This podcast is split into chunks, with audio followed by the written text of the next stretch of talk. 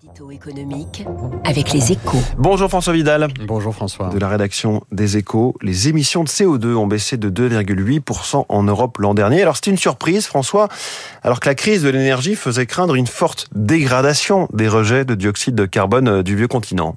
Oui, quand au début de l'hiver dernier, euh, les Européens ont fait feu de tout bois hein, pour compenser l'absence de gaz et de pétrole russe, il n'y avait pas grand monde pour croire le contraire en tout cas. Hein. À l'époque, on peut même dire que le respect des engagements climatiques était le cadet des soucis des États européens face au risque bien réel d'un blackout général.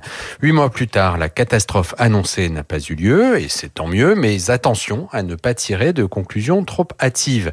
Ce résultat encourageant est lié pour l'essentiel à deux raisons. Un hiver moins rigoureux que redouté, qui a limité les besoins en énergie, et les efforts de sobriété consentis dans de nombreux pays, à commencer par la France.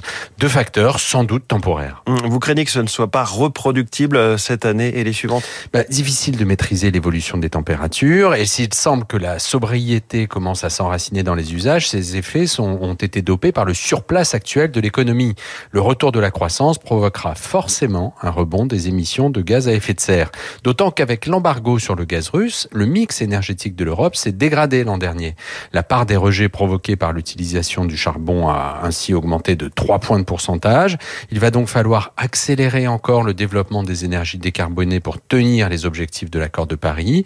Et si la France est plutôt bien placée dans cette course, grâce au nucléaire, l'Allemagne, elle, a du pain sur la planche. La première économie européenne compte en effet pour un quart des émissions du continent. C'est plus du double de la part française, alors que la différence de PIB est d'un tiers environ seulement entre les deux pays.